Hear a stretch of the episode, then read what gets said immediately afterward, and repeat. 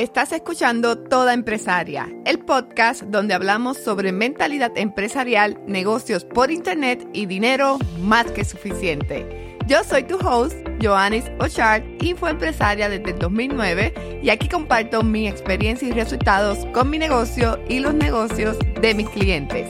Si quieres tener un negocio por internet, este podcast es para ti. Vamos al episodio de hoy. A lo largo de los años he hablado con una innumerable cantidad de personas que aspiran a tener su propio negocio. Y una de las cosas más comunes que supuestamente les impide comenzar esa empresa que tienen en su mente y en el corazón es el dinero. Específicamente, la falta de dinero. Dicen, no tengo dinero, ¿cómo podría comenzar un negocio? Entiendo totalmente ese pensamiento y su frustración porque yo estuve ahí. Tienes ese deseo de comenzar un negocio, pero cuando te sientas a comenzar a delinear tu plan de negocios y la lista de las cosas que necesitas comienza a crecer rápidamente, como capacitación, tecnología, inventario, marketing, servicios en subcontrato, y la lista continúa, es fácil sentir que comenzar un negocio es solo para aquellos que ya tienen dinero, están bien conectados o con el apellido correcto. Pero te puedo decir que sí es posible iniciar un negocio con poco dinero. De hecho, es mucho más común de lo que piensas. Michael Dell comenzó vendiendo computadoras desde su dormitorio universitario. Los fundadores de Nike comenzaron a vender zapatos de entrenamiento deportivo desde una vieja minivan Volkswagen. Y Apple, Disney, Amazon y Google comenzaron en garajes. Y yo comencé una empresa multimillonaria desde un pequeño escritorio en la habitación de mi hermano menor y solamente tenía unos cuantos cientos de dólares en el banco. En este episodio voy a compartir contigo tres opciones para comenzar tu negocio con muy poco dinero. Si ya tienes la cuenta de banco virada, con tanto dinero que no sabes qué hacer con él, pues este episodio no creo que pueda ayudarte mucho. Pero si eres como el resto de nosotros, toma una libreta y algo para hacer anotaciones y comencemos. La primera opción para comenzar tu negocio con poco dinero es encontrar tu primer inversionista. Probablemente estás pensando, ¿en serio, Joannix? ¿Un inversionista? No puedo hacerlo. No conozco a nadie que invierta en negocios. Bueno, tengo una buena noticia para ti. Puedes marcar este paso como completado en tu lista de asuntos pendientes porque ya has encontrado a tu primer inversionista. ¿Quién es? Eres tú tú siempre debes de ser tu primer y más importante inversionista del negocio. Invertirás tu tiempo, recursos, energía y sí, lo más probable, algo de tu propio dinero. Por lo tanto, piensa en ti como un inversionista. Y como inversionista, debes tener una idea muy clara de cuánto estás dispuesta a invertir o cómo debería ser el retorno de esa inversión. ¿Cuánto sacrificarás personalmente para comenzar el negocio? ¿Cuánto tiempo te llevará a recuperar tu inversión? ¿Qué recompensas esperas cosechar como resultado? Al pensar en ti como inversionista de tu negocio, es más probable que tomes decisiones de negocio sabias. Muy bien, ahora que tienes tu primer inversionista a bordo, es hora de pasar a la segunda opción para comenzar tu negocio con poco dinero, el bootstrapping, un término en inglés que no tiene una buena traducción al español. ¿Qué exactamente es el bootstrapping? Es arrancar un negocio con la menor inversión posible y utilizar el flujo de efectivo de la empresa para financiar su crecimiento. En el fondo, el bootstrapping es bastante simple. Toma el flujo de efectivo del negocio y lo reinvierte en el negocio para crecer. Por ejemplo, si puedo invertir 100 dólares esta semana en un anuncio y consigo una ganancia de 500 dólares por esa inversión, pues entonces vamos a intentar invertir esos 500 dólares para conseguir un retorno de 2.500 dólares y así por el estilo.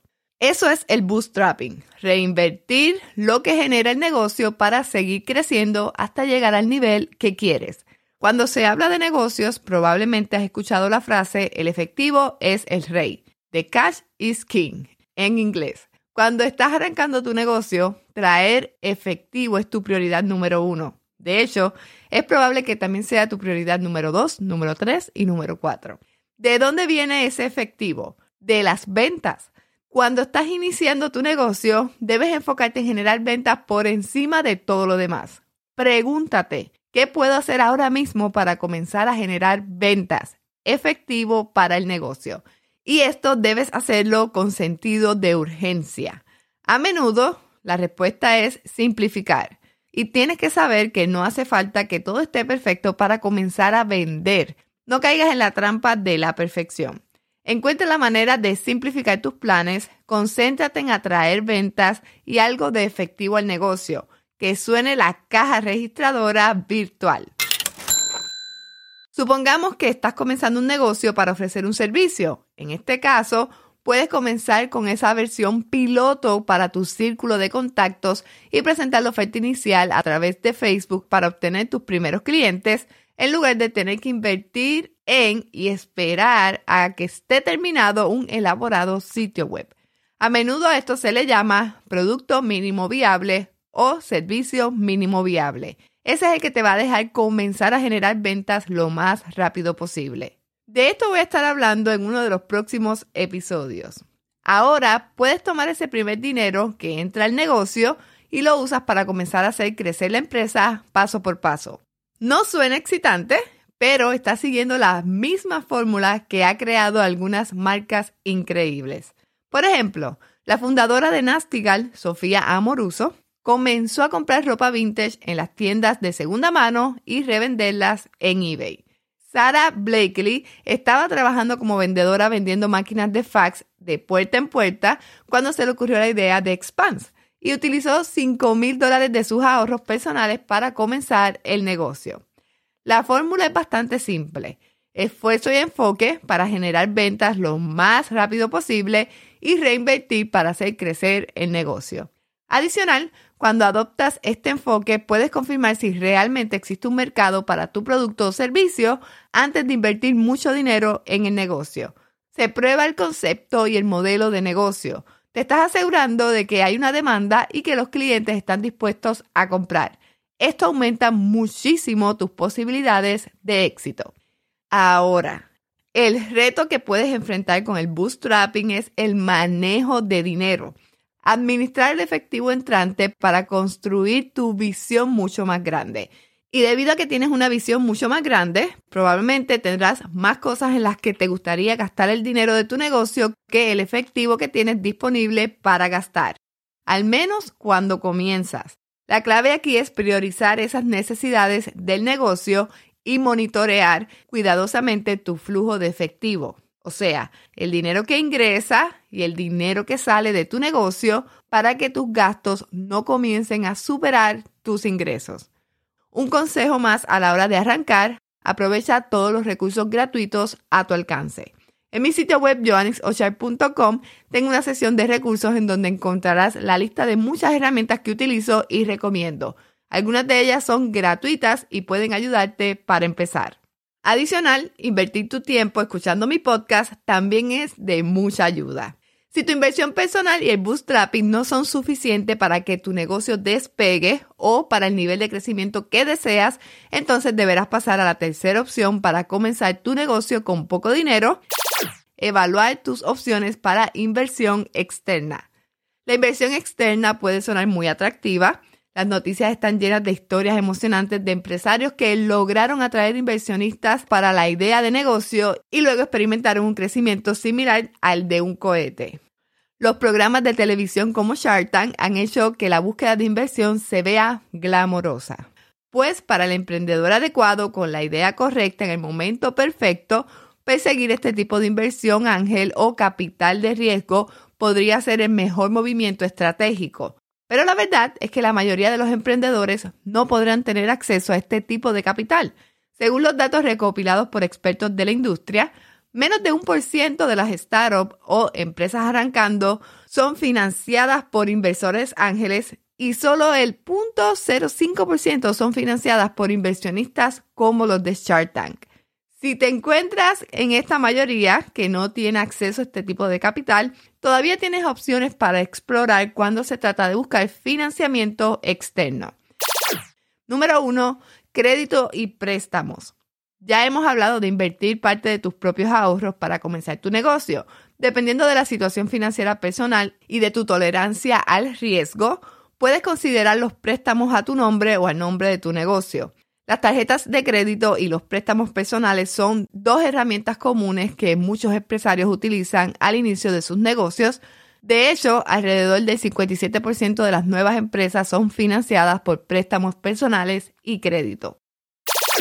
Número 2. Un socio o socios. Otra opción que debes considerar si sientes que necesitas inversión externa es asociarte con una o más personas. Nadie tiene éxito solo es posible que puedas encontrar a alguien que comparta tu visión y que esté interesado en apoyarla financieramente a cambio de un interés de propiedad. Por supuesto que estarás renunciando a una parte del capital en el negocio y por consiguiente las ganancias hay que dividirlas entre más personas. Pero aún así, puede que consigas la capacidad de acelerar el crecimiento de tu negocio y si eliges sabiamente a tu socio, ganarás a alguien que tenga un conjunto de habilidades que complementen las tuyas. Número 3. Amigos y familiares. Para algunos empresarios, de hecho el 38% según un estudio de la industria, la opción que escogen es pedir préstamos o inversiones de capital a familiares y amigos. Algo que al principio yo hice. Le pedí dinero a mi papá, a mi abuela y a una tía. Sí, esa misma tía que me dijo loca por renunciar a mi trabajo. Y puede ser una opción que funcione para ti, pero te tengo que dar algunas palabras de advertencia. Considera los costos de la relación. No todo el mundo entiende bien los riesgos cuando se invierte en una nueva empresa. Adicional, ten el compromiso de hacer lo necesario para pagar lo que te presten. Número 4. Crowdfunding. Otro término que no tiene una traducción muy buena en español y que prefiero utilizar la palabra en inglés. Esto es financiamiento colectivo. Es otra opción para generar efectivo para apoyar el lanzamiento y crecimiento de tu negocio. Kickstarter, Indiegogo y otras plataformas de crowdfunding te permiten recaudar los fondos que necesitas de los clientes que están interesados en tus productos y dispuestos a esperar un tiempo para que puedas reunir los recursos necesarios para tenerlo listo y entregarlo. Dame un momento del episodio para invitarte a unirte a la comunidad de Toda Empresaria.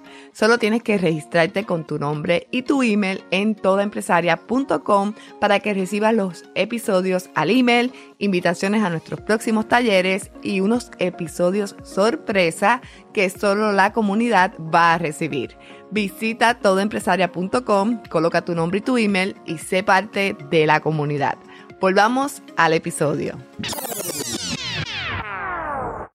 No hay duda que las finanzas pueden ser un desafío cuando comienzas tu negocio, pero si comienzas contigo como tu inversionista principal y creas un plan para arrancar con lo que puedas lo más rápido que puedas y encontrar soluciones creativas para la inversión externa para lo que no puedes, podrás avanzar. Ya para cerrar el episodio, quiero que pienses sobre lo que significa ser el inversionista en tu negocio tanto en términos de tu dinero como de tu tiempo, esfuerzo y energía, y el tipo de retorno que esperas recibir de esa inversión. Define tu oferta inicial con un producto mínimo viable y empieza a encontrar la forma de generar ventas. Sé que esto puede parecer mucho, pero una vez comiences ganarás rápidamente claridad e impulso. Hay un sabio refrán que dice, un camino conduce a un camino, y es la pura verdad. La clave es comenzar a avanzar dando estos primeros pasos. Gracias por escuchar este episodio. Quiero invitarte a suscribirte para que no te pierdas el próximo. Recuerda que tú puedes crear y crecer un negocio por internet que te permita ganar dinero más que suficiente y vivir el estilo de vida que realmente quieres. Déjame saber que escuchaste este episodio. ¿Cómo puedes decirme? Hazle un screenshot y colócalo en tus historias de Instagram y no te olvides de etiquetarme como Joannix, J-O-A-N-N-I X. Y si estás escuchando este episodio de Apple Podcast, quiero pedirte que dejes tu review porque eso me ayuda a que más personas encuentren el podcast. Nos vemos en el próximo episodio.